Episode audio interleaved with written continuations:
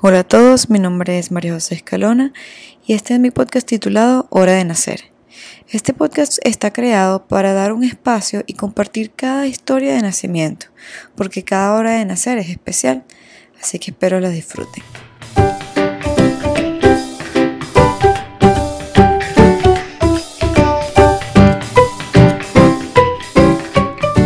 Hola Alejandra, ¿cómo estás? Hola, mi niña, ¿bien y tú? Muy bien, bienvenida. Al fin pudimos coordinar para poder hablar. Ay, sí, tal cual. No, y gracias a ti de verdad por invitarme, por considerar mi historia tan linda. Oh, no, imagínate. Que todas las historias son especiales, de verdad, y que este, sabiendo y conociendo un poquito por encimita de la tuya, por supuesto que estaba demasiado, estoy demasiado emocionada porque la compartas con nosotros. Ay, tan bella, gracias, mi niña. tranquila. Bueno, mira, vamos a empezar para todos los que no saben. Eh, aquí tenemos a Alejandra González, ¿verdad? Una super mami de otra otra mami más de Miriam, ¿verdad? Ajá, Miriam, tan bella. super Miriam. super Miriam. Claro que sí, claro que sí. Entonces, si quieres, cuéntanos un poquito de quién eres tú, qué haces y pues para que los que no te conocen sepan un poquito de ti. Bueno, pues como tú dijiste, yo soy Alejandra González, eh, soy venezolana, por supuesto, no se nota, ¿verdad? Mentira. Perfecto. bueno, nací, por supuesto, nací en Venezuela, me crié allá, soy de padres españoles, bueno, como muchos allí, que somos de, familia, pues, de un poco de todos lados, y eh, padres gallegos. Pero bueno, me crié allá y súper venezolana. Y nada, a la edad de 17 años, pues yo, yo siempre tuve una personalidad un poquito así como aventurera, siempre quise viajar el mundo, siempre tuve como esa atracción por eso. Y gracias a Dios tuve un papá, o sea, mi papito bello, que él siempre me apoyó en todas mis loqueras y, y entonces me, eh, me dijo, bueno, ok, dale, pues si te quieres ir, yo te ayudo. Y entonces, bueno, me fui a los 17 años de, de Venezuela eh, eh, me fui para Suiza, estuve estudiando allá y al final, bueno, entre que te vas quedando un año y un año y un año, eh, me quedé 10 años en Suiza. Total que bueno, pasé un primer año en un colegio interna, pero la pasé buenísimo porque hice amistades, sí, amistades así, bueno, imagínate, el poco amigas viviendo juntas, o sea, son amigas para toda la vida.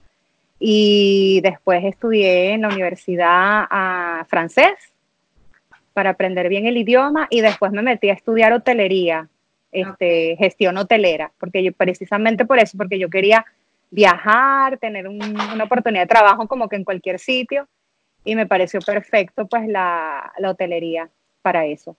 Y bueno, también viví en Barcelona, después me regresé aquí a Miami, eh, donde trabajé en, en Conrad, Conrad Miami, en, en Brickell, y justo en el 2008, que fue, tú sabes, el año de la crisis y donde, bueno, habían tantos problemas económicos aquí, pues precisamente en China era todo lo contrario, porque era el país donde, bueno, ahorita estaban pasando las Olimpiadas en el 2008 y habían bastantes oportunidades allá de trabajo. Eh, yo tenía muchas amistades que estaban allá que me decían, Ale, vente, que aquí es buenísimo, hay full oportunidades, deberías mandar currículos para, para ver qué pasa y tal.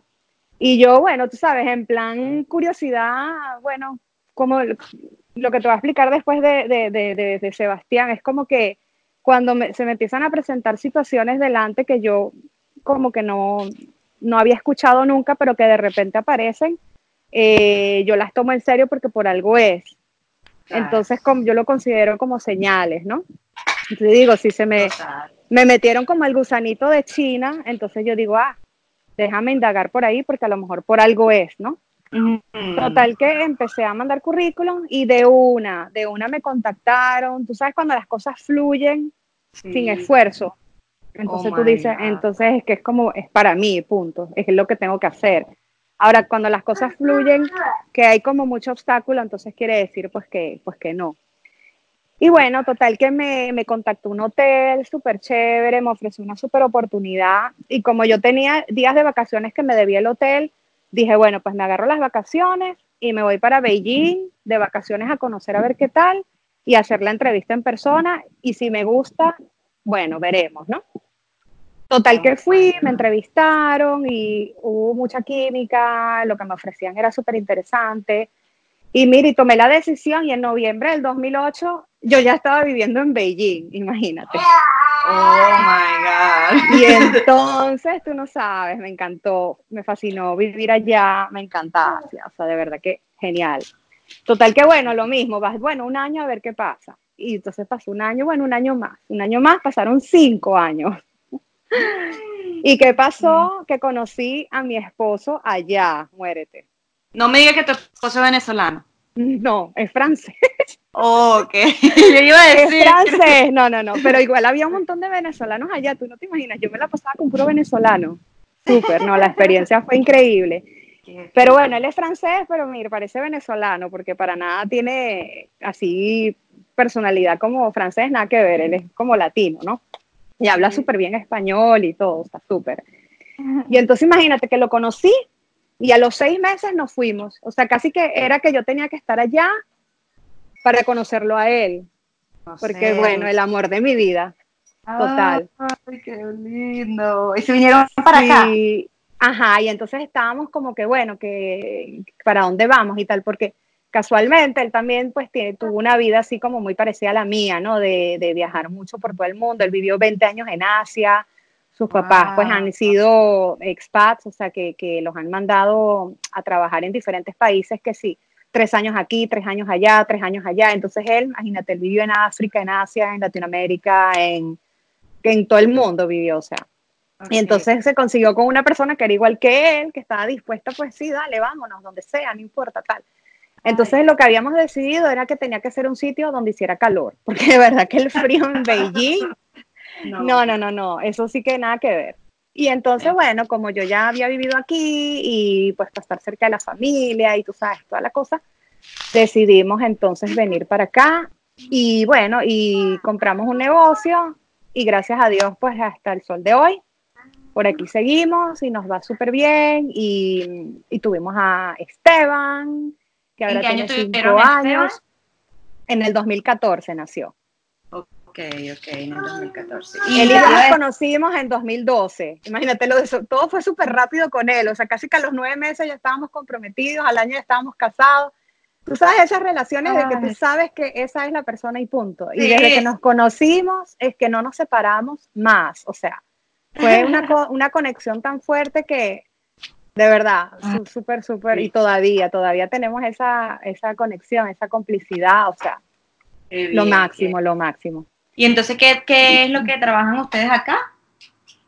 Bueno, nosotros este, compramos una empresa de importación-exportación de una pareja de, bueno, que se querían retirar y pusieron el negocio en venta y bueno, y, y, lo compramos. Y ahora resulta que, o sea, todos estos años hemos seguido pues con eso de la importación-exportación, pero nada, se ha ido como que extendiendo el tema y ahora resulta que tenemos una marca de, de productos españoles que prácticamente la más vendida en Latinoamérica, en PriceMart.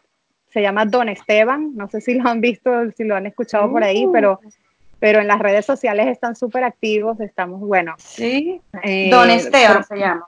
Sí, Don, Don, Esteban Foods. Así que para que lo busques en Instagram, porque eh, hay mucha actividad en Latinoamérica y hay muchos planes, muchos proyectos de reality shows y bueno, y concursos. Y buenísimo, y mi esposo pues se la pasa este, en la tele, en la radio, en esos países y, y bueno, y dentro de poco pues va a haber el lanzamiento de la marca hermanita que va a ser Don Sebastián, que eso va a ser ya una marca vendida en, bueno, en, en todas las otras partes del mundo pues que no es PriceMark, ¿no? Porque Don Esteban es exclusivo para PriceMark, oh, pero oh. Don Sebastián va a ser, es, es jamón, es todos los productos españoles, jamón serrano, este chorizo, todo tipo de productos españoles, la pierna del jamón. Qué rico, qué rico. Sí, entonces mi esposo es como que si se volvió el embajador de los productos españoles en Latinoamérica, a precios súper, súper accesibles y demás. Qué éxito, Así que sí, sí, mi niña, súper contentos, la verdad. Me alegra mucho, me alegra mucho. Tengo que probarlos. Ah, pues sí, no, tienes que probarlos, seguro. es más, si te veo, te regalo para que los pruebes. que tengo aquí algunos. Pasa, aquí en Miami todavía no se consigue por lo que te dije, que es solamente en Latinoamérica por el momento, pero ya después cuando sea Don Sebastián, porque bueno, si ven los nombres, Don Esteban es por mi hijo mayor, que se llama Esteban, y luego va a ser Don Sebastián por mi segundo hijo, y ahí sí lo vas a poder conseguir acá. Ajá. Pero yo tengo aquí cada vez que él viaja, él me trae. Entonces aquí tengo. Cuando te vea, te doy para que pruebes. Están buenísimos. buenísimo. Muchísimas gracias por compartir eso. Mira, cuéntame. ¿Y entonces cuándo pensaron en tener a Sebas de una vez? A Esteban. A Esteban, perdón, a Esteban. Bueno, este, sí, que uno se confunde, mira, hasta yo, hasta yo lo llamo el Sebas, porque los nombres como que se parecen y todo. Total. No, pues mírate que este, nosotros estábamos en plan relajados, o sea, yo decía, bueno, si sale, sale, y ya está, o sea, no nos cuidábamos ni nada, simplemente pues y la verdad fue bastante rápido que, que salió, no estuvimos en, en, ese proceso de, ay, buscar y buscar y que no se dé y que no se dé. Yo pienso que es el tema de no quedarte pegada, obsesionada, ¿no? Con, con eso, simplemente pues decir, bueno, chévere, si se da, se da y ya está. Entonces yo ni pensaba, ¿entiendes? Yo de vez en cuando miraba el calendario de los días que ovulaba, lo que sea, pero en verdad no andaba obsesionada con el tema. Y un día, pues estaba, yo me acuerdo que estábamos en un restaurante con mi papá y, con, con, su esposa, mi mami dos, que así la llamo, que yo la quiero mucho, mi hermana, estábamos todas ahí comiendo. Y entonces de repente pasaron con unas papas fritas por detrás y me dio un asco el olor que yo dije, wow, ¿qué es esto? Oh my God. y papas fritas más rico. Sí, exacto, unas papas fritas, o sea, y yo no dije nada, yo me quedé callada y yo dije, ya va, ¿qué es esto? No, no, no. Me, me puse como nerviosito y yo, ya. Total que me quedé callada y cuando íbamos en el carro de regreso, eh, yo le dije a Estefan, mi esposo, le dije, mi amor, para tu momento en Walgreens que tengo que comprar algo. y él, ¿qué tienes que comer? No, para tu momento. Total que nos paramos, yo compré la cuestión y no dije nada. Total que yo, Dios mío, nerviosa, porque, ¿sabes? Como estás contento, pero al mismo tiempo estás como, te da miedo, no sé, es una reacción natural, pienso. Y total que llegué a la casa, me metí en el baño y ya tú sabes. Sin decirle nada a él. Sin decir nada, no, yo estaba casi hasta con taquicardia, ya, oh my God. Y entonces cuando veo las dos rayas, ¡oh! ay niña, no sabía ya qué pensar, estaba con tanta mezcla de emociones, yo, entre miedo, entre emoción, entre, no sé, de todo. Y entonces lo llamé y le dije, Steph, ven acá, mira, ¿será que hay un error? No, vamos a comprar más pruebas porque a lo mejor es un error, Dios mío, no puede ser que... Y él, bueno, amor, estás embarazada. Y yo, no, no, no, no, no, no, yo estaba como en negación, Claro. Voy a comprar más, voy a comprar más, por favor, porque a lo mejor, ¿sabes? A lo mejor es un error, no sé qué. Y él, bueno, tranquila, tranquila, yo voy a ir a comprar más, no te preocupes. Entonces se fue y compró, no sé, como siete pruebas de marcas diferentes para estar súper segura de que, de que, de que era verdad. Y ahí me puse, ¿no? Hice ahí en la noche y, digo, no, vamos a esperar mejor por la mañana, cuando es el pipí de la mañana que es como más potente, para de verdad estar segurísima. Bueno, todas las siete pruebas, es más, todavía las tengo en, un so, en, un, en una bolsita de plástica guardada. Oh my God. Las siete, pero de una las dos rayas. Y yo, oh my God. Y ahora. O sea que no tenías para dónde agarrar. No, no, ya estaba ya atrapada. Ya pero es una sensación loca porque es que si tienes, te sientes como, tengo algo allá adentro, Dios mío, ¿qué es esto? O sea, una sensación que tienes que asimilar, ¿no? Y ya después, bueno, con el, el, paso de los días, pues ya como, ya lo vas asimilando y ya empiezas a estar contenta. Entonces hice mi primera cita con, con mi ginecólogo. Entonces típico que te sacan sangre y toda la cosa y te confirman y tal. Y, y bueno, y, bueno, entonces imagínate, ya ahí ya empecé como a sentir la, la cosa, la realidad, ¿no? Súper bonito. Sí, pero lo, lo, mío fue, yo me di cuenta súper rápido, eso de que sentí lo de las papas, eso ni siquiera es que estaba en retraso, o sea, todavía no me había bajado. Todavía, no. me tenía que bajar. ¿Cuántas semanas tenía? nada, es que ni se veía en el eco. No de lo puede chiquito. Ser. Te lo juro, o sea, ponte que me tenía que bajar la menstruación, no sé, como en tres días, una cosa así. Y yo ya sabía antes, Oh, porque sentí eso. En cambio, con Sebastián no fue así. Con Sebastián, eh, bueno, tampoco andaba yo muy pendiente, ¿no? Pero si un día dije, ya va, déjame ver el calendario, pues yo tengo una aplicación donde yo voy viendo los días que ovulo y voy poniendo los días que me viene y toda la cosa, ¿no? Y entonces ese mes, ya te voy a contar después las razones, me despisté, no chequeé y, y bueno, y cuando fui a ver tenía tres días de retraso. Ok. Y yo, bueno, a veces ha pasado que pues que uno pueda tener sus días de, de retraso, porque yo soy relativamente regular, pero tampoco es que soy en plan exactamente el mismo día cada mes. O sea, de repente a veces soy 26 días, 28, 27, 29, pero, pero ya está, pues, ¿no? ok, ok. Entonces dije, bueno, ¿Y cómo fue tu embarazo con, con Esteban? buenísimo. Bueno, por Sí. supuesto, los primeros meses sí sentí las náuseas que prácticamente te sientes como que estás enratonada, ¿no? Con resaca. Esa es la sensación que yo tenía. Como que me fui de fiesta y, y estoy reventada al día siguiente. Es como esa sensación de mareo, de verdad. Yo siempre digo eso, como que estás mareada del carro, que estás haciendo un viaje largo. Esa sensación es lo que yo sentía. Y, mm, y en verdad, vómitos como tal no tuve. Lo que tuve fue cada mañana cuando me despertaba, sí, como que tenía la, la- la necesidad de hacer como "Ugh", eso así, pero en verdad no vomitaba. Pero el, el hecho de hacer ese, ese, ese, ese sonido, entonces así como que me sentía mejor. Pero bueno, ya después de, de esos tres meses, ya después, por supuesto, que el segundo trimestre ya te sientes buenísimo, como que si no estás embarazada, súper energética, increíble. Y, y nada, y el tercer trimestre, bien, en verdad, no tuve dolores, no me hinché. Yo era pura Ay, barriga. Qué éxito. Sí, con, este, con Sebastián también, en verdad sí tuve suerte en eso, me engordé lo normal, o sea, como 12 kilos, una cosa así, Ok. y ya, y no tuve dolores, ni, ni se me hincharon los pies, nada de eso. Qué bien. Todo fue un embarazo súper, los dos, los dos embarazos. Ujú. Qué bien. Y entonces, Esteban, ¿cómo fue tu, tu decisión de cómo tenerlo, del doctor, todo eso? Bueno, pues tú sabes, como todos, típico, tú dices, bueno, pues nada, con mi ginecólogo, mi obstetra y lo normal, o sea, yo nunca me planteé en hacerlo de otra manera porque es lo que tienes ahí como que por defecto, como todo el mundo, y, y tú asumes ya que es así ya, o sea, nunca se me ocurrió de otra manera, ¿entiendes?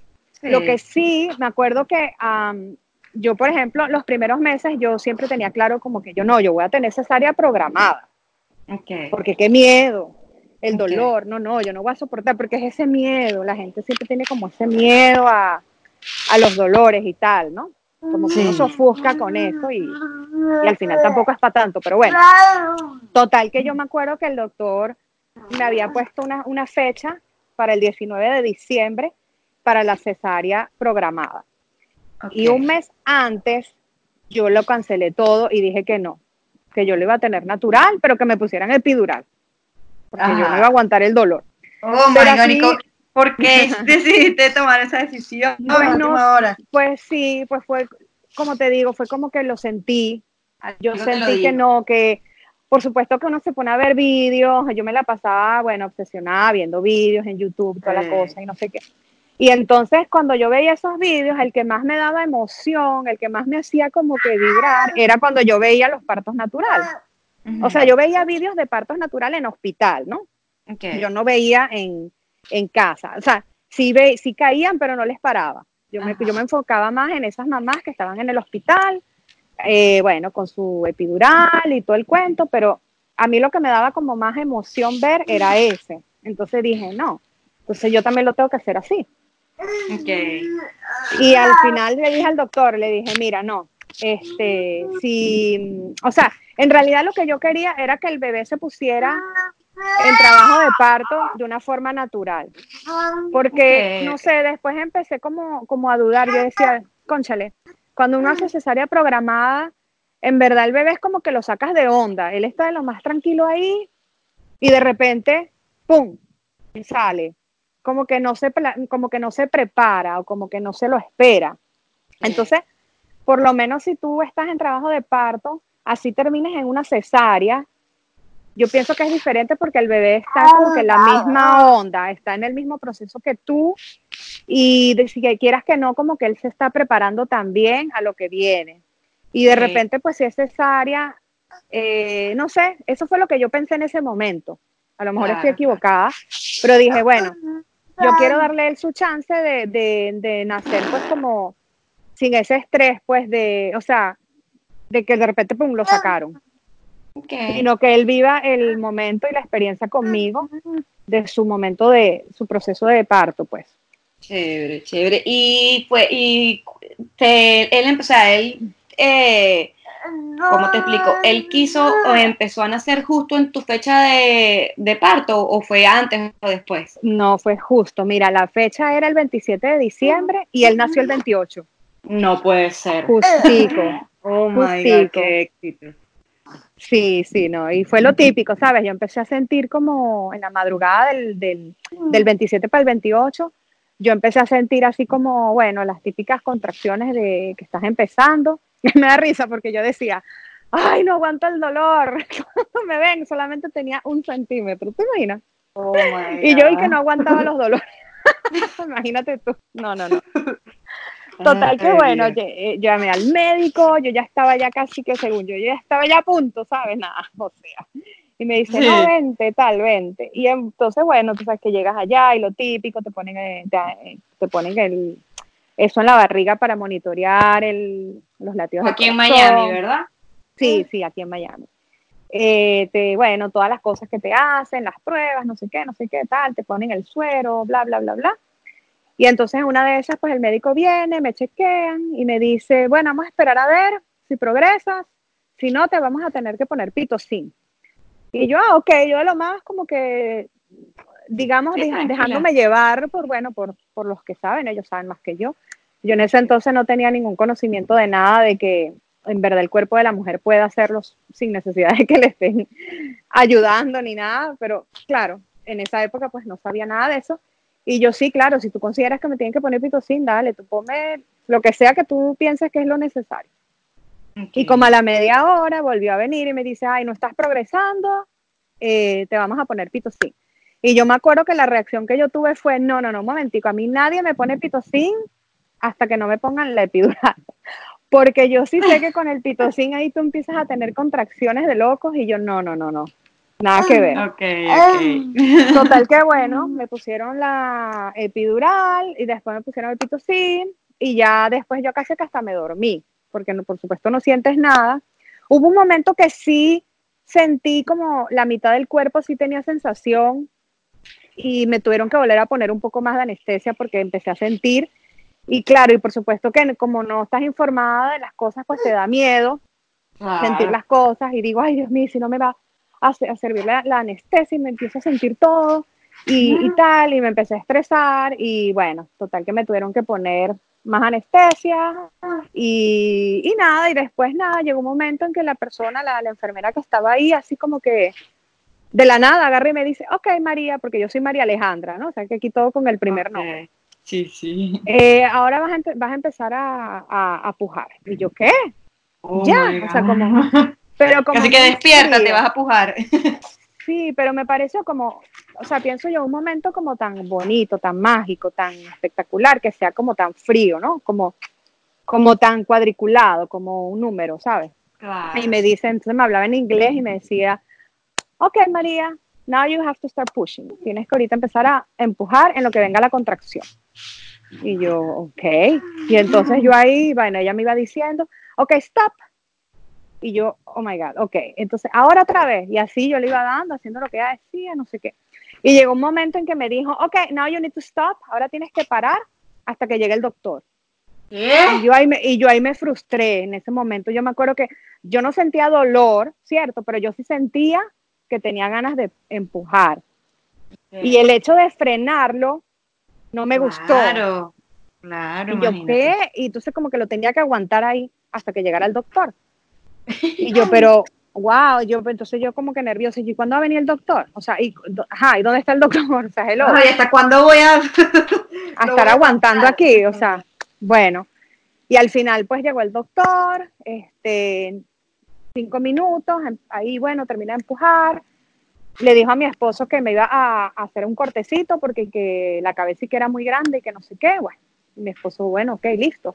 Total que cortó un poquito y después, plum, cuando sacó la mitad del cuerpo Esteban, él me dice, ¿quieres terminar de sacarlo tú? Y yo, of course, claro que sí, oh my God. Y lo terminé de sacar yo y eso fue, bueno, espectacular, o sea, emocionante.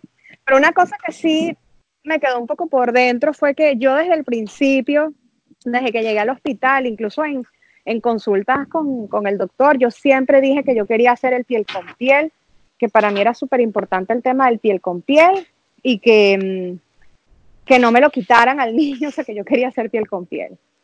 Total que, tanto que fastidié con el piel con piel, bueno, lo saqué, me lo dieron tres minutos y ya, ya tú sabes, se lo, lo agarran y les hacen todas las cuestiones que le tienen que hacer. Y yo me acuerdo que yo, o sea, ¿cómo te explico? Uno, uno se queda tranquilo porque uno asume que eso es lo normal, ¿cierto? Entonces tú no batallas. Pero me acuerdo que a mí me quedó como un malestar por dentro de, de eso, porque imagínate, o sea, lo tienes contigo 10 meses, porque en realidad son 10. Lo viste tres minutos que estás con él y ya, y te, lo, quitan. Entonces, imagínate también lo que tiene que sentir él, que lo único que conoce eres tú, tu olor. Entonces, él se poco de manos, las luces, la cosa, la medidera, la, la cabeza, la y después, pum, se lo llevan, lo bañan, o sea, le quitan su, su grasita, la cosa, tal, y después es que te lo dan, entonces para que le des la primera amamantada, pues, ¿no? Bueno, total que sí, yo me acuerdo que a mí me quedó como esa sensación de, no sé, como de vacío, como, wow, o sea, yo pedí piel con piel y, y, y porque no me, no me la dieron, o sea, según ellos que sí, porque fueron tres minutos, pero eso para mí no fue piel con piel, piel con piel es que te lo dejen, o sea, que no te lo quiten y ya, hasta que ya, o sea, compartió contigo una hora, lo que sea, y ya después, ok, lo tienen que pesar, medir, toda la cosa, perfecto. Pero, wow, sí, eso, eso fue una sensación que me quedó así como un sabor. Mal, un, sí. sí, sí, dime, dime. Sí, como un mal sabor de boca, ¿entiendes? Que me quedó. Claro. Entonces podrías decir que esa fue la como la espinita que te quedó. Puede ser, sí, lo que pasa es que no fui consciente de eso, ¿entiendes? Claro, en ese momento no. En ese momento no, exacto. Buenísimo. ¿Y cómo fue tu, tu posparto con, con Esteban? Buenísimo, súper, me recuperé rápido. Bueno, tienes dolorcito ahí abajo porque, bueno, me cosieron, ¿no? Y los primeros días estás que te tienes que hacer tus lavaditos y tus cosas, pero pero no, súper, súper bien. De verdad que yo me imagino la recuperación con cesárea, Dios, tiene que ser fuerte, ¿no? Sí, sí, sí. En cambio, con parto natural es como más fácil, ¿no? Más, más rápido. El cuerpo es bien inteligente y, y, se, y se arregla bien rápido. De verdad que sí. Qué bien, qué bien. Y, y Esteban tomó pecho, todo tranquilo. Bueno, eso es otro Una vez más, cuando uno se deja llevar por lo que te digan. Por eso es que yo con Sebastián dije, pues no me da la gana y lo voy a hacer todo diferente y no voy a escuchar a nadie. ¿Qué pasó con Esteban? Que sí, por supuesto, sí le empezó a dar pecho, pero a las tres semanas, que es cuando tiene sus crisis de crecimiento, sus brotes de crecimiento, pues yo no sabía tampoco de eso. Y yo decía, Dios mío, pero es que él no se llena. Entonces mi mamá, que me acuerdo que la pobre ella estaba ahí conmigo, que ella tampoco pues no sabe, ellas hacen pues lo mejor que pueden, ¿no? Sí. Ella, no, que no se está llenando, que tal, que hay que darle tetero, que hay que darle biberón porque siempre se queda con hambre, que tal, que no, no tienes mucha leche y tal. Entonces yo me empecé a estresar porque sentía pues eso, que él no se estaba llenando. No se preocupa. Claro, y es verdad que no se llenan, porque cuando están en un, en un, este, una un brote de crecimiento, sí, pues sí es verdad que no les llega, pero ahí es donde tiene que hacer el, el, trabajo en equipo, donde pues te lo pegas y que él te ayude a producir más y va a llegar un momento en que vas a producir lo que él necesita y listo, y, y todo es como una cadena. Pero claro, yo lo hacía como metódico, como me enseñaron, como en el hospital la consultante de lactancia me había dicho que cada tres horas, o no se me acuerdo si eran cada dos o cada tres, tú le das diez minutos uno, diez minutos el otro, y en vez de que sea a demanda. Oh, okay. Yo Ah, hacía claro, claro. así cuadriculado, como me habían dicho, porque son los que saben, que, que, que no digo que no sepan, o sea, yo respeto mucho a, a todo el mundo, pero por lo menos no fue lo que a mí me funcionó. Claro. Y entonces, bueno, total que nada, le empecé a dar fórmula también y por supuesto después tú vas bajando tu cantidad de leche, porque si toma el tetero, pues... Y es una cadena sí. y, y, bueno, y empezó a tener reflujo y una serie de, de problemas después que, bueno, que todas esas cosas fueron los que me llevaron a mí a decidir ah, con Sebastián hacer todo como las diferente. hice. Exacto.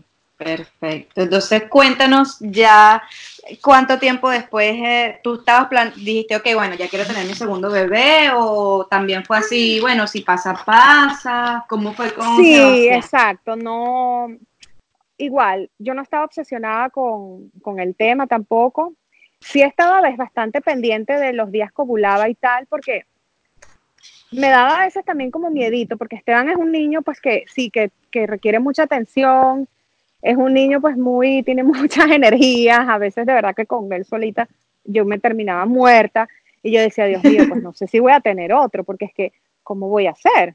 Si Esteban de verdad es un niño, ¿sabes? Él es difícil, pues él tiene un carácter muy fuerte y, y se te impone, o sea, yo no sé, es un niño que es difícil de manejar, en serio Ok. es bien bueno y es bien lindo, pero tiene mucha energía. Y yo de verdad terminaba súper cansada con él muchas veces. Y yo puse en duda eso mucho de, "Ay, ¿será que tengo otro? No sé si voy a poder con los dos, Dios mío, mejor me quedo con Esteban. Pero entonces después me entraban ganas y después decía que no. Y andaba como en ese, en ese trajín, ¿no? Como queriendo, pero no, ¿sabes? Esa conversación, ese ruido mental, ¿no? Ajá.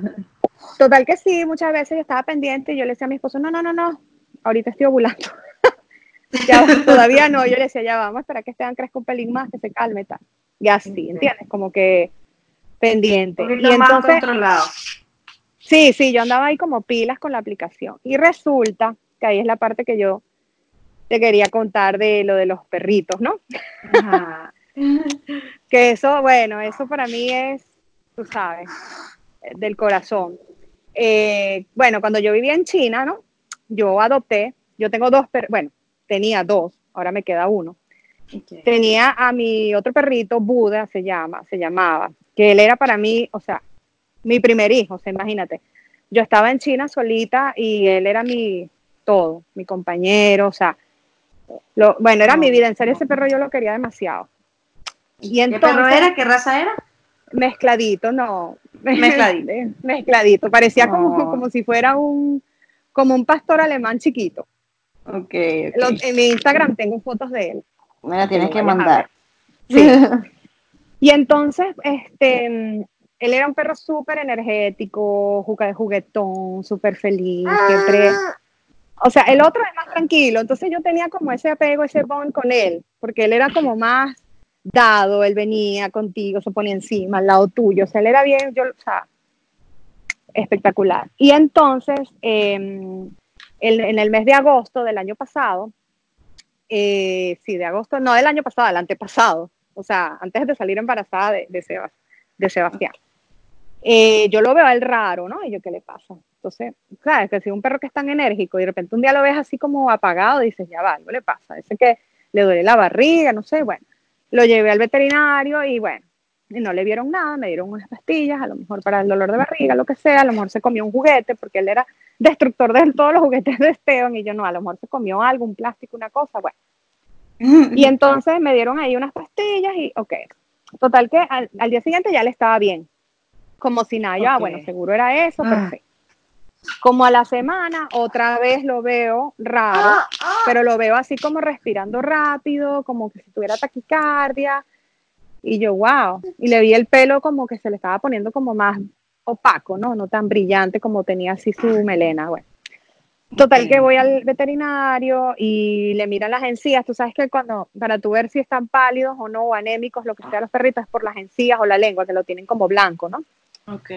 Y entonces, bueno, ahí me dijo, ahí está anémico, vamos a, a tener que dejarlo aquí para hacerle exámenes para ver qué es lo que le está creando la anemia. Ok. Y yo, wow, yo nunca pensé que podría ser nada malo, ¿entiendes? Y yo, bueno, ok.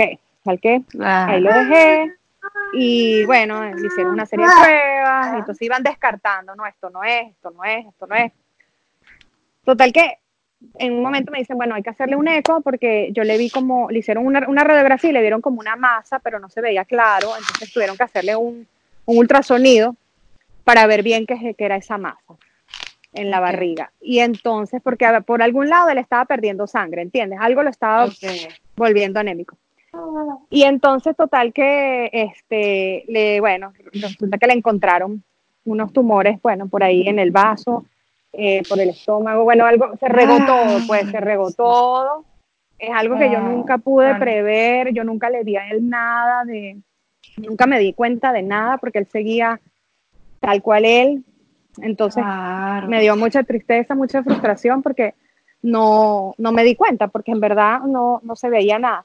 Para que tú veas cómo son ellos tan lindos, los animales, tan, tan puros, que ellos mismos cuando están enfermos, que ellos saben que están enfermos, ellos mismos no te hacen saber para que tú no sufras.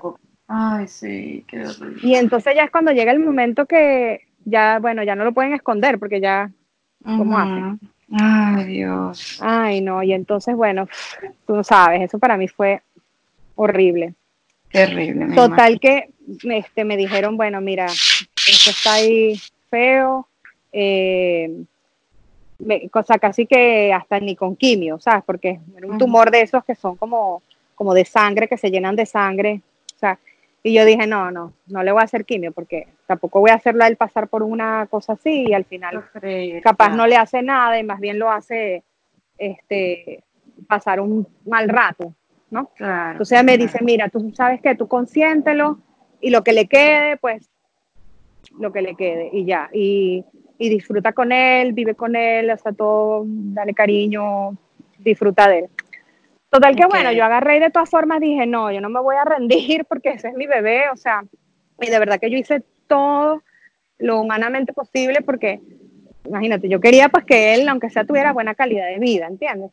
Entonces yo empecé a averiguar muchas técnicas holísticas y lo empecé a llevar a, hacer acupuntura. Me, echaba el viaje hasta Fort Lauderdale, oh casi que tres días por semana para llevarlo a un veterinario holístico a ponerle acupuntura le inyectaba vitamina B12, eh, le hice ozonoterapia. Oh my Entonces, le hice homeopatía. Bueno, tú no sabes la cantidad de cosas que yo hice para que él por lo menos se sintiera bien, ¿no? Y justamente cuando yo empecé, o sea, cuando lo saqué del veterinario, él estaba mal, muy débil, no, se ve que no se sentía bien, ¿verdad? Luego lo empecé a llevar a hacer todas esas cosas y él tuvo como un subidón se empezó a sentir mejor, ¿no? Es más, el tumor hasta como que se redujo, porque, ¿sabes?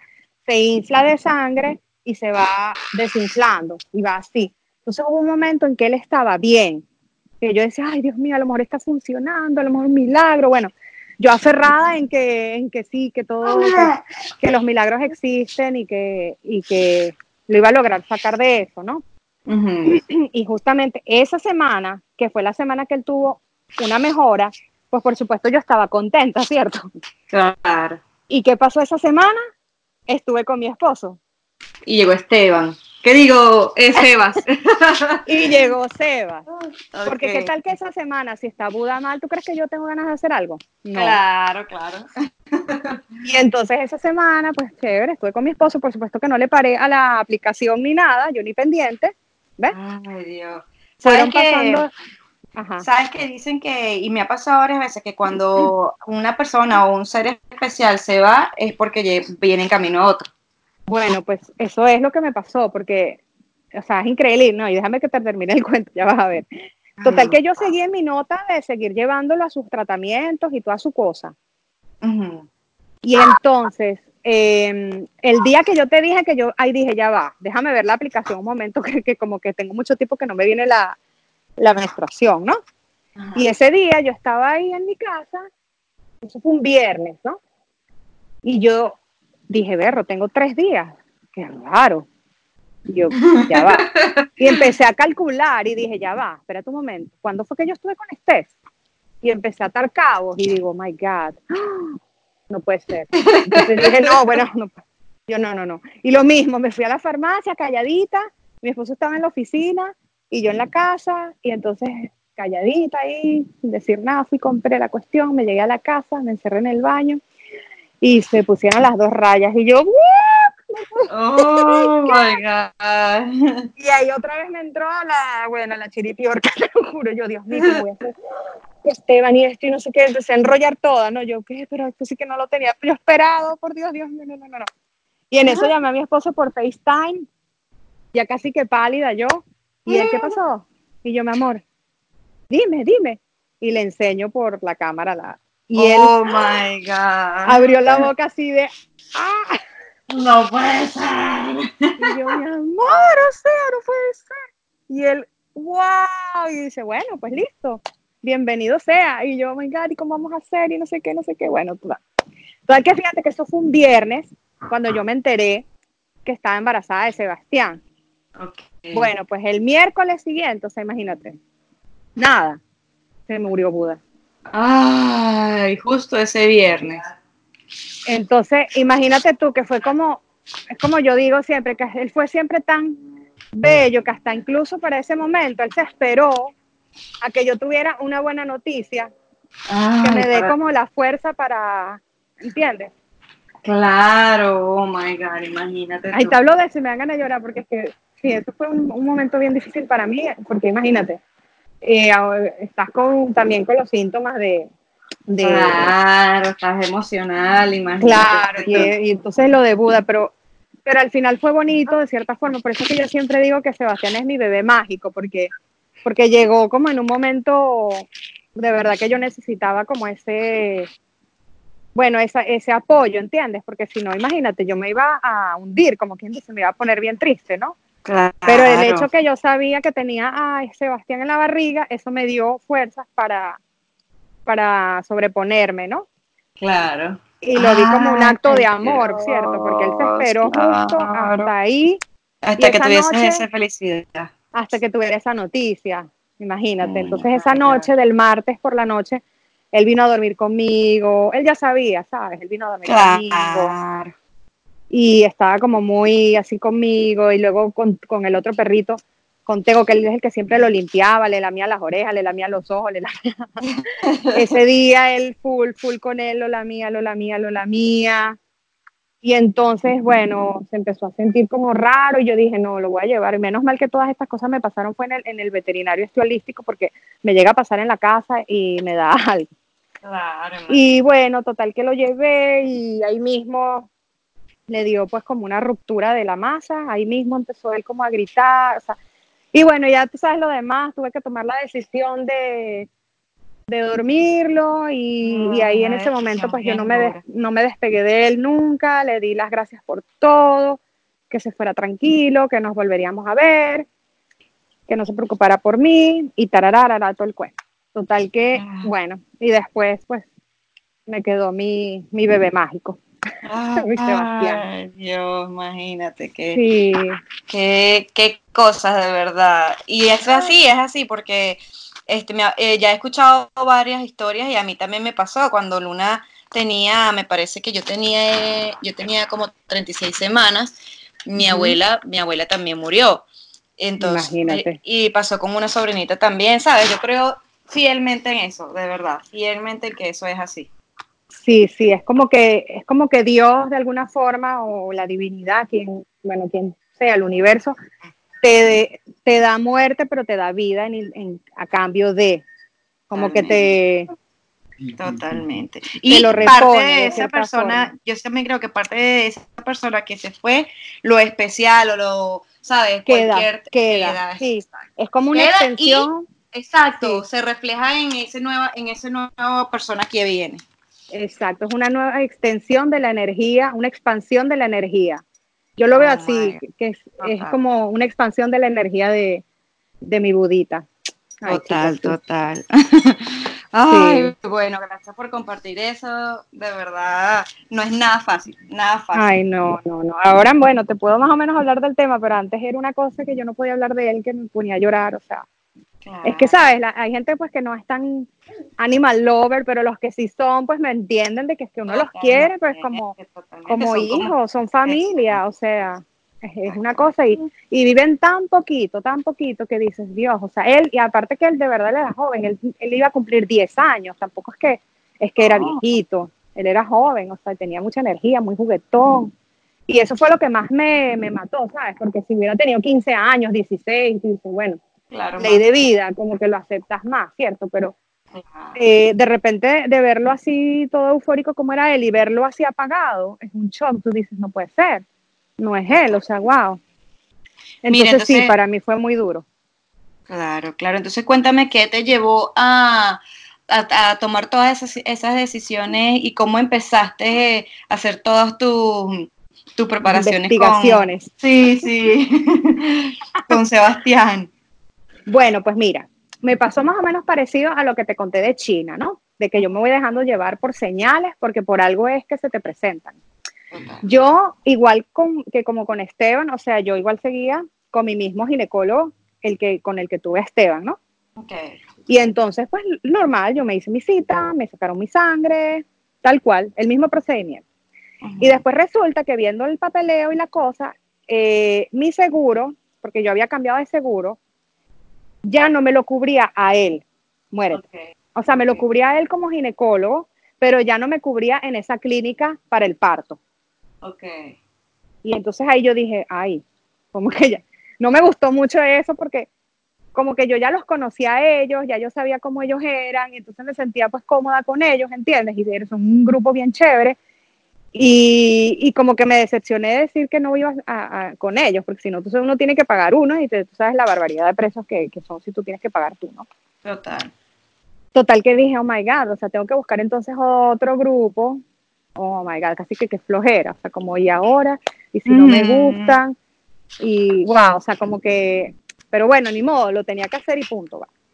Total que empecé a hablar con amigas y, ay, amiga, recomiéndame cuál es tu obstetra y, no sé qué. Me empezaron a dar listas y tal. Y empecé a hacer citas y entonces iba, pero no sé, como que no.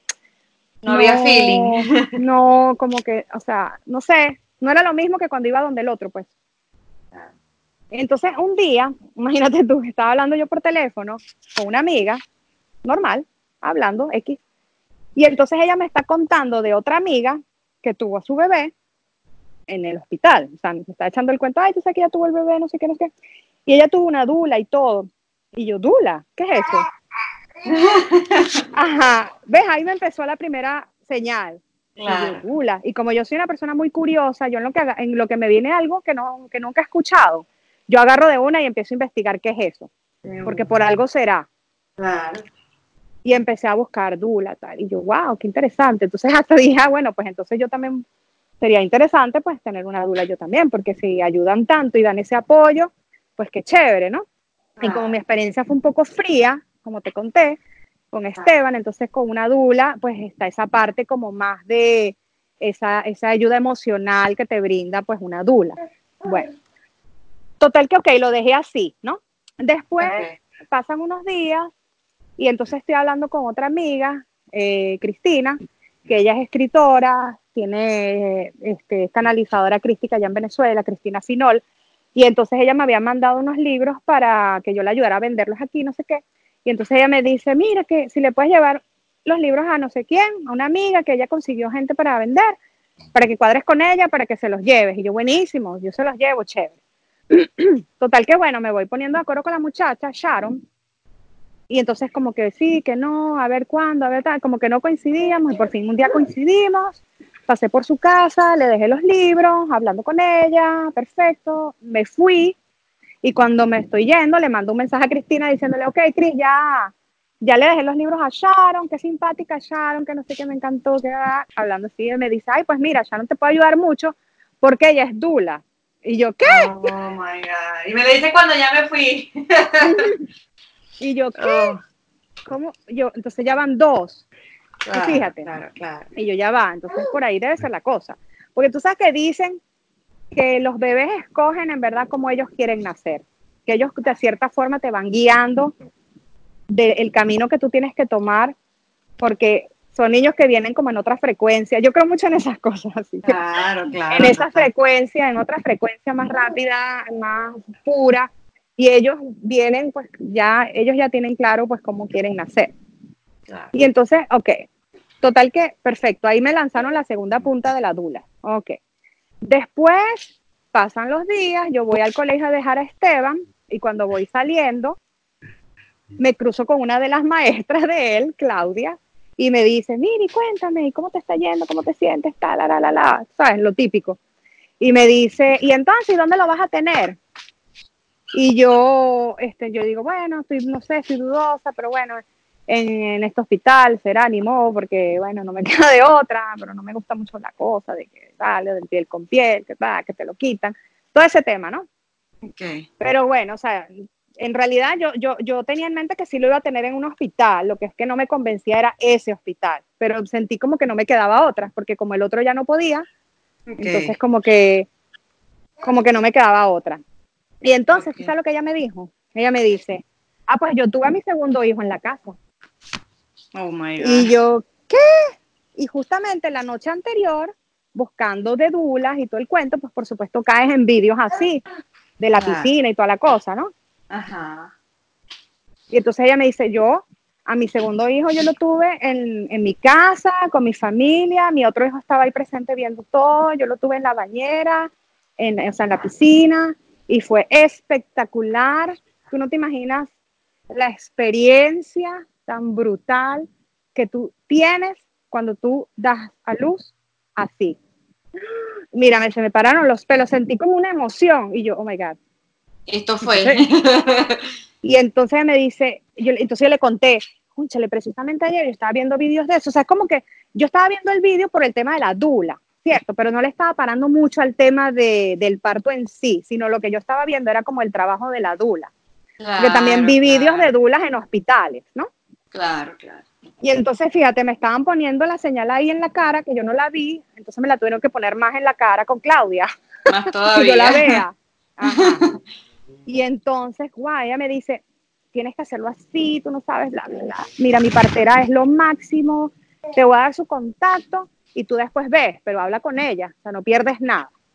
Bueno, tal que me dio el contacto de una señora que americana, que tiene mucha experiencia, que súper. Tal que la contacté con todo el nerviosismo de que Dios mío estoy loca, la gente me va a decir que estoy loca, pero bueno, yo calladita sin decirle nada a, a, mi esposo ni nada, porque la típica reacción es que tú sin inventas, te puedes quedar tranquila. Bueno, Total que la contacté y me preguntó que cuándo era mi fecha y dónde vivía y toda la cosa y, bueno, y no, no le iba bien a ella porque yo quedaba como muy lejos del área donde ella trabajaba y aparte que la fecha tampoco le iba porque tenía otra mamá.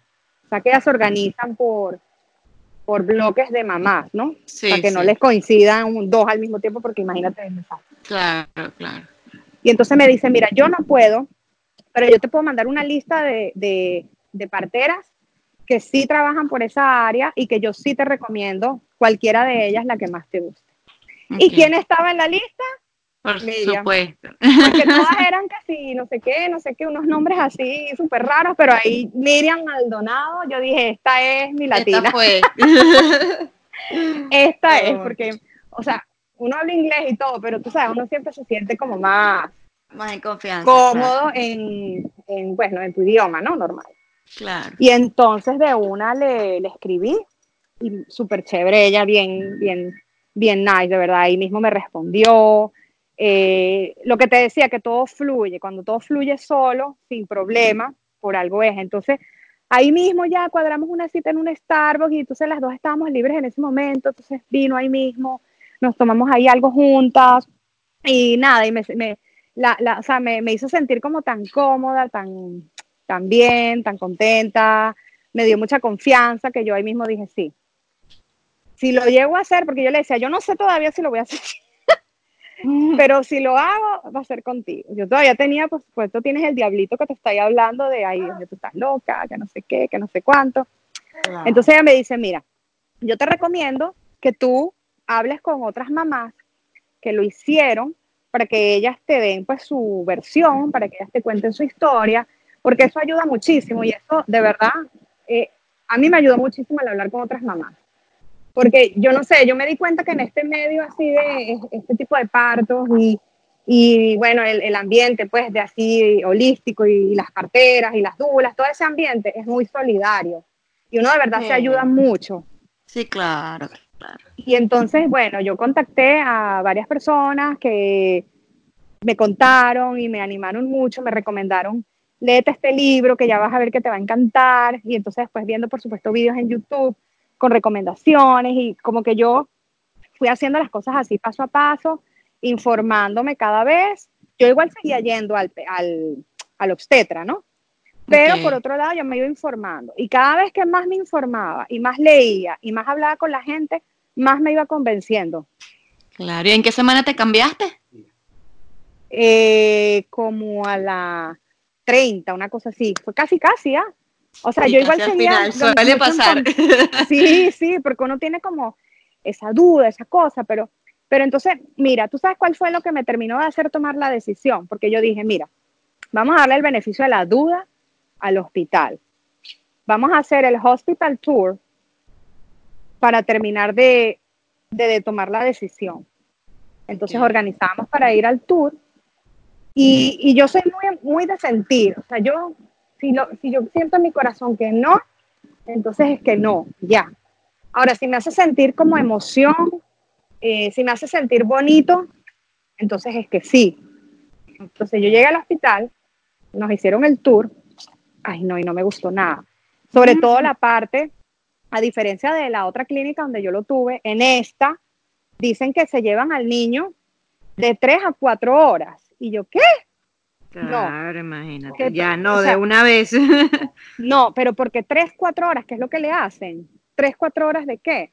O sea, Imagínate, el pobre niño, no, no, no. O sea, ahí fue cuando yo le dije a mi esposo, o sea, olvídate, no, yo no voy a tener al bebé aquí. Me da igual. ¿Qué te dijo cuando le dijiste, mira, lo quiero tener en la casa? No, bueno, con él tuve que ir progresivamente, pero de verdad que yo tengo un esposo que es de verdad lo máximo. Él es, como dice él, mi fan número uno, porque él, de verdad, él Ellos aceptan todas nuestras locuras. Sí, sí, de verdad que sí. Pero yo fui de a poquito con él, o sea, no es que así a la loquera, o sea, de repente, pum, le mandaba un videíto, así bonito para que vea. Después que sí, tú le mandaba cualquier cosa y poco a poco para que él vaya como que asimilando la idea que yo, lo que yo andaba como que cocinándome ahí algo. Pero él sabe que yo las cosas tampoco las hago a la locata. O sea, yo me informo bien y si yo tomo una decisión es porque yo estoy segura de que de que sí, o sea, no, o sea, no dejo cabos sueltos, me informo bien primero y me empapo bien de todo y después entonces decido. Y entonces te empezaste a ver con, te empezaste a ver con Miriam. Me empecé a ver con Miriam y entonces, bueno, pues iba a las citas con ella, la tenía loca cada rato preguntándole de todo, porque típico que uno siempre tiene esas dudas de, ay, ¿qué pasa si, si no sé qué? La típica, mi esposo también tuvo esa reacción, y si hay hemorragia, no sé qué, pues mira, pues sí, pues si hay hemorragia, pues Miriam también te puede ayudar en eso, que uno a las parteras uno las subestima mucho, pero en verdad son unas duras. Yo por eso yo le tengo mucho respeto a Miriam y mucha admiración porque eh, muchas cosas que ella hace, los obstetras no, porque ella, toda la información que ella me dio durante todo el, el, proceso del embarazo, todo, o sea, no, el obstetra no, para nada. Entonces yo... Sí, no, es muy diferente, es muy diferente. Es muy diferente y más pues, nosotras que nos logramos ver en ambos, en ambos lados, pues, un obstetra y con Miriam también. Exacto. Y entonces, o sea, ella con tocarte la barriga y ella sabe cómo estaba el bebé y ella misma me iba diciendo, mira, aquí está esto, toca aquí allá, aquí está esto, aquí. El obstetra no, él venía, te lo escucha, lo mide, tal, y tú estás así como que, ok, bueno, perfecto, como next. Para bien. Otro número. Ajá, o sea, en cambio ella se toma su tiempo y te, te, lo, te hace vivirlo, pues así esa emoción, o sea, y de repente te hace un simulacro del, del, todo, y entonces te pone el muñequito arriba de cómo está el bebé en verdad, que tú visualices y tal. Y con la Chuchi, que es la hija de ella, que esa niña yo la amo, o sea, ella es la minidula mía. Ella estaba en el parto ella me ponía las toallitas, ella me cuidaba, me daba de comer, no, esa niña es lo máximo. ¿Y cómo hiciste para escoger la dula?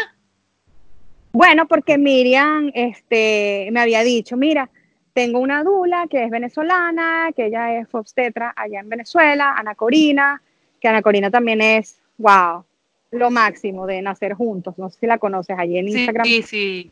Ay, no, ella es, de verdad, también la quiero muchísimo. Y entonces ella me dijo, mira, el día del parto siempre va a haber una persona que me va a acompañar. Si Ana Corina no puede, pues va a ser mi socia.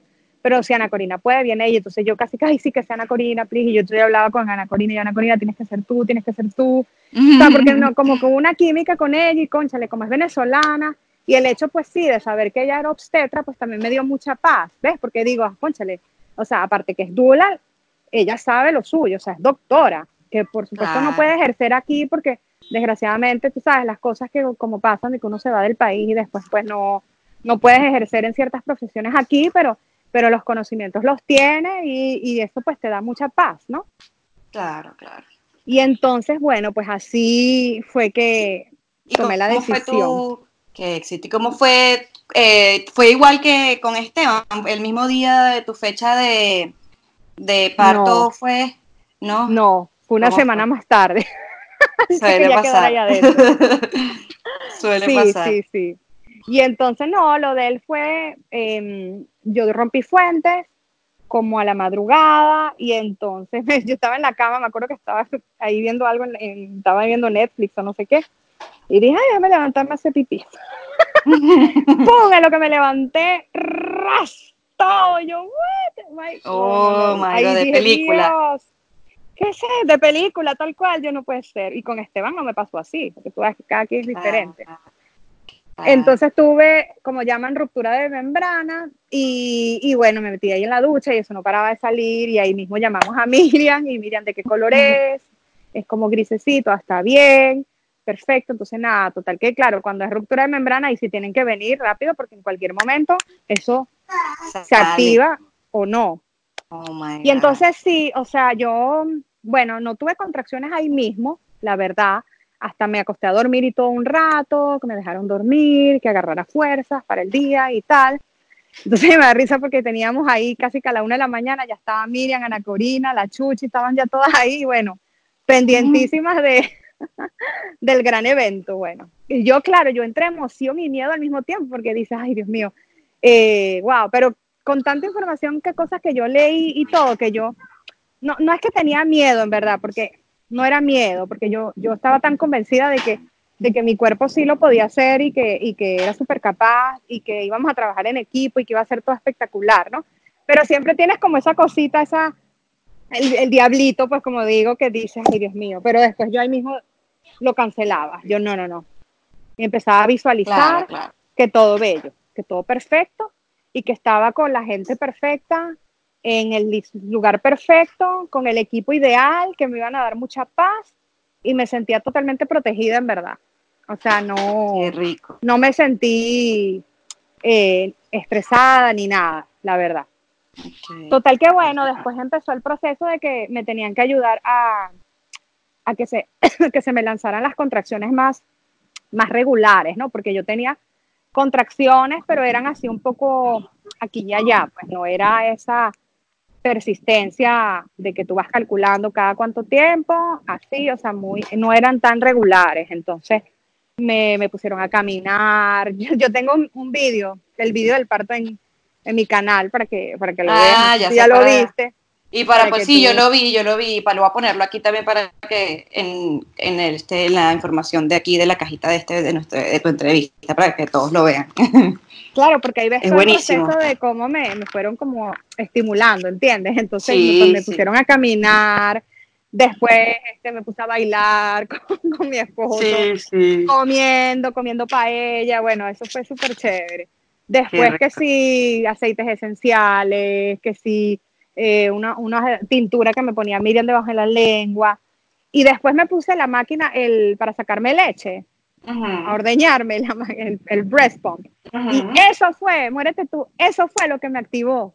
¿Qué tal? No puede Cada vez que yo me, me, enchufaba ahí, porque tú vas a ver en el video que ahí salgo con la, con la máquina puesta. Eso, cuando yo me ponía eso, después, cuando me lo quitaba, ahí empezaban las contracciones. Y yo, fíjate oh tú, eso fue lo que a mí me, me, me, me soltó todo. Y después llegó un momento ya en la noche, ya cuando ya estaba todo más tranquilo, que no había a lo mejor tanta gente, porque fue un gentío en la casa, todo el mundo emocionado, qué tal, que Y yo, bueno, yo estaba tranquila, en verdad, no estaba abrumada ni nada por la gente ni nada, pero ya en la noche cuando ya Esteban ya también estaba durmiendo, todo tranquilo, ahí empezaron a hacer ya, ya las contracciones más fuertes, más constantes, cada cuatro minutos, duraban casi un minuto, y ahí empezó todo el proceso. Y entonces, bueno, yo ahí me entregué a Dios y dije, pues ya casi, ya lo tengo. Yo me enfocaba era en, en que ya pronto lo tengo en mis brazos y que mi cuerpo puede y que mi cuerpo lo está haciendo porque me quiere ayudar a tener a mi bebé. O sea, yo me enfocaba en esas cosas, ¿entiendes? Yo no me enfocaba en que, que me duele, que no me duele. En verdad, el dolor lo puedes manejar. O sea, no es algo que es tan horrible si tú lo sabes manejar. Por eso es que te tienes que preparar antes para saber manejarlo.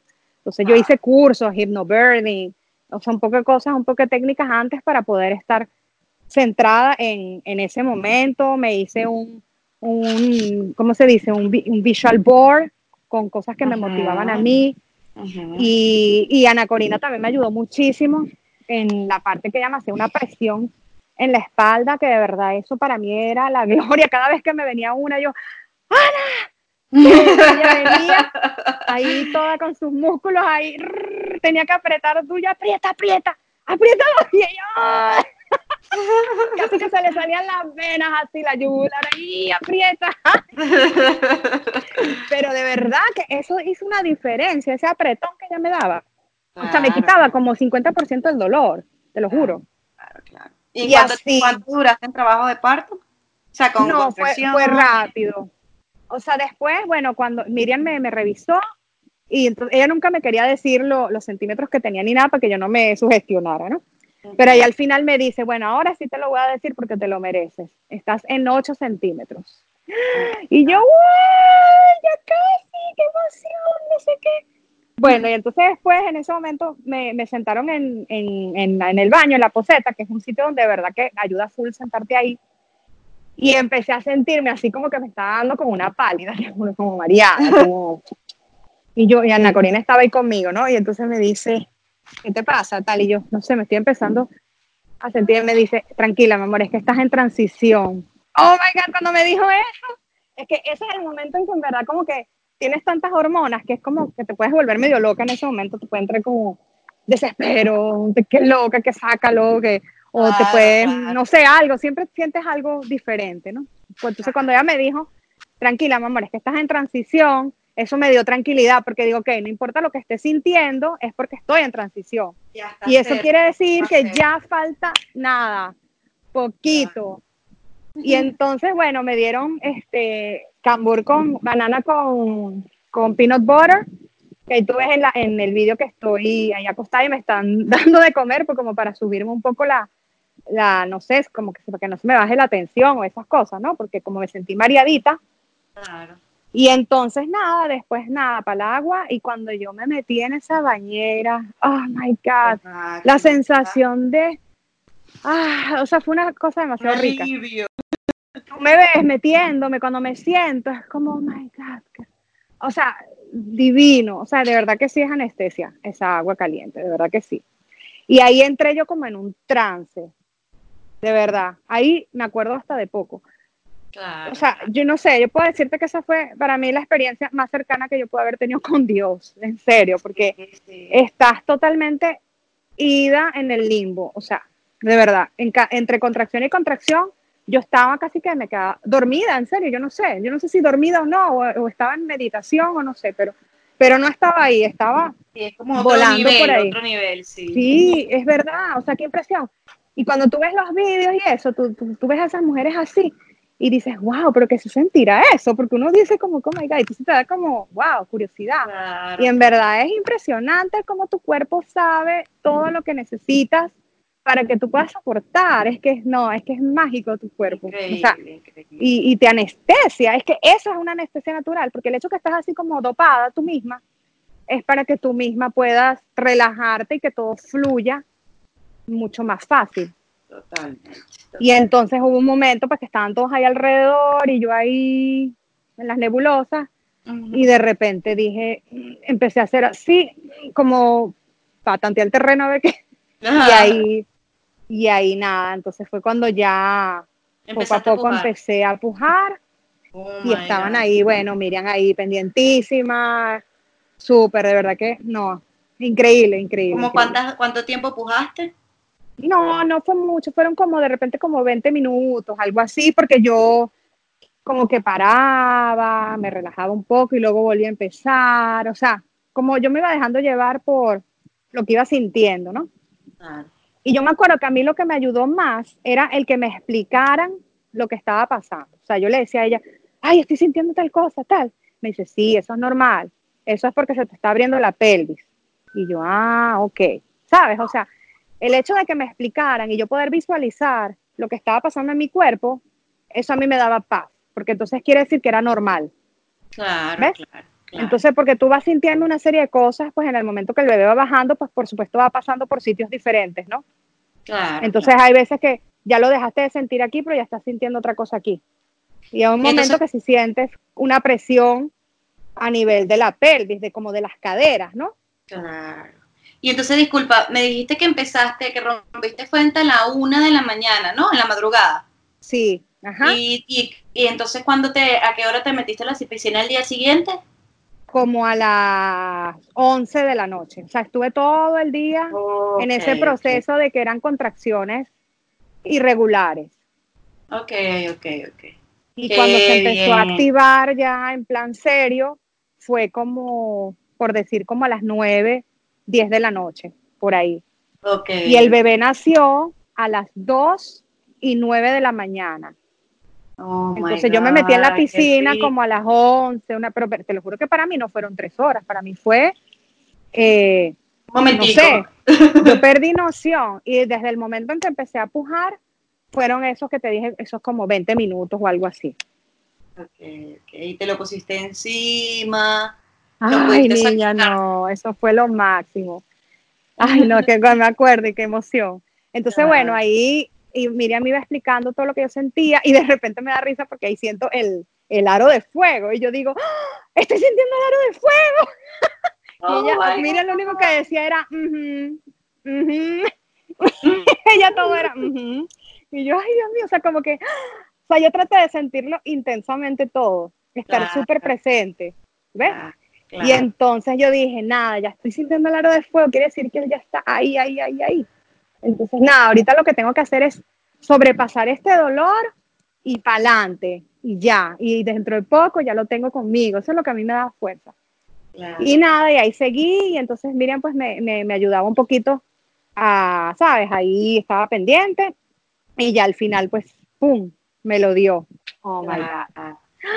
Y cuando yo lo vi, eso fue, o sea, una sensación tan espectacular de, cuando, o sea, no sé, con Esteban también, por supuesto que fue espectacular, cualquier nacimiento es lindo y cualquier experiencia es la mejor, ¿cierto? Pero la sensación con Sebastián de cuando salió, después de haber sentido todo y que de repente salió, es, una, es un alivio, es una cosa tan espectacular.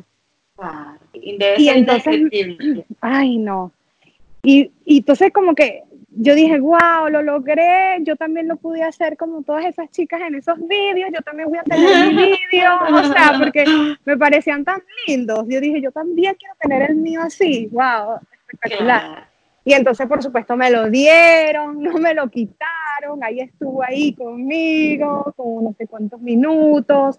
No le quise cortar, cortar el cordón ahí mismo, porque esa es otra, que en el hospital te lo cortan ahí mismo. Y a él yo dije, hasta que no termine de pumping, de pompear, no, no se le corta. Y bueno, se lo cortaron nada, como, no sé, 15 minutos o 10, no sé cuánto tiempo fue que dejó de pompear. Se lo cortaron, entonces estuvo ahí conmigo todo ese tiempo y ya después entonces le tocó el piel con el pie al papá. Pues yo tenía que salir de la bañera porque me tenía que sacar la placenta. Y entonces, bueno, ahí con su papá, estaba Esteban, tú sabes que lo cómico es que, imagínate, Esteban estaba durmiendo. Y no sé, cinco minutos antes que él naciera, Sebastián, el hermano se despertó. Tú vas a ver en el oh vídeo que de repente él llega al, cuarto. Como, entonces imagínate qué bello para él, qué experiencia ver a su hermano. Que en los hospitales dicen que no, que los niños no, pero ¿por qué no? Porque es algo natural, ¿verdad? No, claro, claro. Él, eh, o sea, él tiene esa experiencia grabada de por vida, de que él vio a, su hermano nacer, o sea, por espectacular, claro, por siempre. y entonces, bueno, imagínate, no, súper. Mira, me sacaron, ajá. Cuéntame, cuéntame, cuéntame. no, bueno, para terminarte el tema, se, me sacaron la placenta, y ya después, bueno, me, me, me, lo volvieron a dar y ahí tuvo su primera lactancia. Y desde ahí yo no me he separado de mi bebé. Yo tampoco lo bañé, no lo bañé, le dejé su grasita. La grasita pues se le fue quitando solita pues a medida que lo vas cambiando de ropa, que lo vas vistiendo, pues se le va yendo. Eh, nada, hasta que después fue a las dos semanas, no mentira, a la semana fue que se le cayó el ombliguito y ahí fue donde yo le hice su primer bañito, pues digamos. Pero sí, fue muy bello, muy, ay no, de verdad que sí. Qué rico, no, debe ser maravilloso, ¿verdad? Una experiencia increíble. Y bueno, me dice que en tu sí. todo chévere, puro pecho. Sí, puro pecho, a demanda, o sea, hice todo lo contrario. Y fíjate que, viste, sí tuvo sus crisis de crecimiento y todo igual, pero yo seguía insistiendo y ahí pues, este, él sí pudo comer o sea, que al final eh, tuve que haberlo hecho así con Esteban, lo que pasa que, bueno, por falta de información, a veces... Sí, de verdad que, sí. Mira, una cosa que, me, perdón, que me ayudó muchísimo también a recuperar el posparto fue lo de encapsularme la placenta, porque con Esteban yo la placenta la mandé a, tú sabes, a eso de lo de las células madres, ¿no? Oh, lo de Viacor por si pasa algo, pero con Sebastián dije, no, esta placenta me la voy a comer yo. porque de todas formas, para si mí. pasa algo, esta es mía solita, porque si pasa algo, ni Dios lo quiera, pues la placenta, o sea, las células madres de Esteban sirven para todos, igual. Claro. En cambio, dije, no, no voy a hacer lo mismo con Sebastián. Entonces quiere decir que todos los nutrientes y todas las cosas que, que me quitó para dárselo a él, pues la placenta después me lo va a devolver a mí, qué lindo. O sea, es todo espectacular. y las mandé a encapsular, sí, y me las tomé, y eso me ayudó bastante, bastante a, a recuperarme, a recuperarme súper rápido. Sí. Sí, totalmente, totalmente. Además, el trabajo que hace Chandel con esa placenta es impecable. Oh my God, no, no, Y yo tengo ahí, bueno, estoy hablando mucho, pero es que hablo de en, el canal hablo de todas esas cosas, entonces por las que se interesen, ahí también sale Chandel que la estoy, yo vi, ella está haciendo una demostración. Yo de la vi, ese video es increíble, que también lo voy a poner aquí porque de verdad el video es increíble de cómo se hace ese encapsulado, de verdad. Es increíble. Mira, Ale, y si pudieras dar una recomendación clave para todas las mamis, ¿qué, qué les podrías decir para, sabes, para su proceso, para su embarazo, para su parto, una recomendación que les dirías? Bueno, lo más importante que yo les diría es, déjense llevar por su corazón. O sea, tomen la decisión que les haga sentir bien a ustedes, no porque nadie les diga, sino porque lo sienten ustedes que es lo correcto y perfecto para usted. Si tú piensas que tener a tu bebé en el hospital eh, con epidural o cesárea o en la casa o en un centro de partos, lo que sea, es lo que tú quieres, hazlo. O sea, cualquier, cualquier forma de dar a luz es bella y es perfecta y es ideal. O sea, no es que, ay, no, tiene que ser parto en casa porque sí, no. Cada quien decide lo que siente. Acuérdate que yo dije que los niños, los bebés, y en esto sí creo mucho, ellos ya vienen con eso, que ellos saben cómo ellos quieren nacer. Y si tú te dejas llevar por lo que tú vas sintiendo, es porque es Él que te está guiando cómo Él quiere nacer. Entonces tú escuchas siempre tu intuición, estate muy atenta a las señales, porque hay señales en todos lados. Lo que pasa es que nunca las podemos ver, porque estamos tan metidos en, en nuestra mente, en nuestra musarañas, que no las vemos. Pero si te concentras un poquito y pones atención, vas a ver que hay miles y miles y miles de señales. Miles de señales. Entonces diría eso, atención a las señales. Sí, muestra atención, atención a las señales, tal cual. Sí. Perfecto, perfecto. Buenísimo. Muchísimas gracias, Ale. De verdad, es una historia hiper increíble. Súper inspiradora. No, no, de verdad. Gracias por compartirlo. Y Gracias por darnos toda esa información súper valiosa porque de verdad tienes muchísima información y voy a poner todos los links y todo aquí para todas esas mamis porque como tú dices, independientemente de cómo quieran dar a luz, toda la información es súper necesaria. Sí, exacto. Y también tengo ahí un vídeo de, de, que, estoy, que doy los tips precisamente de cómo hacer para sobrellevar un parto natural. Entonces ahí también explico todas estas cosas que dije aquí, pero lo doy, lo doy con más detalles, pues todo lo que yo en realidad hice para prepararme mentalmente para eso.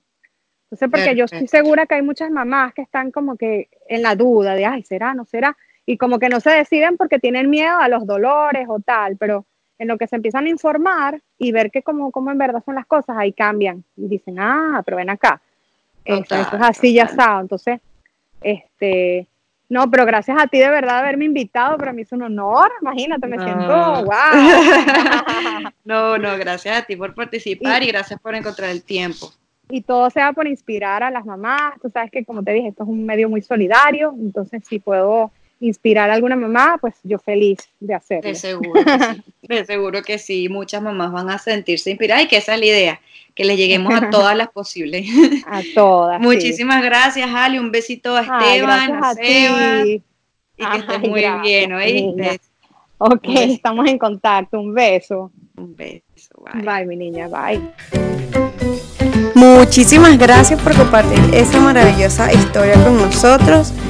Espero todos nos hayan disfrutado y síganos en nuestro canal Síganos en, nuestro, en nuestra página de Instagram, síganos en todas las plataformas digitales, denos like, denos un review, denos algo que cualquier cosa, lo más mínimo, va a ser bien significativo para mí y para todas esas historias maravillosas de mamá y así nos difundimos y podemos seguir escuchando maravillosas historias. Muchísimas, muchísimas gracias por escuchar, por quedarse hasta el final significa mucho para mí. Muchísimas gracias. Chao a todos.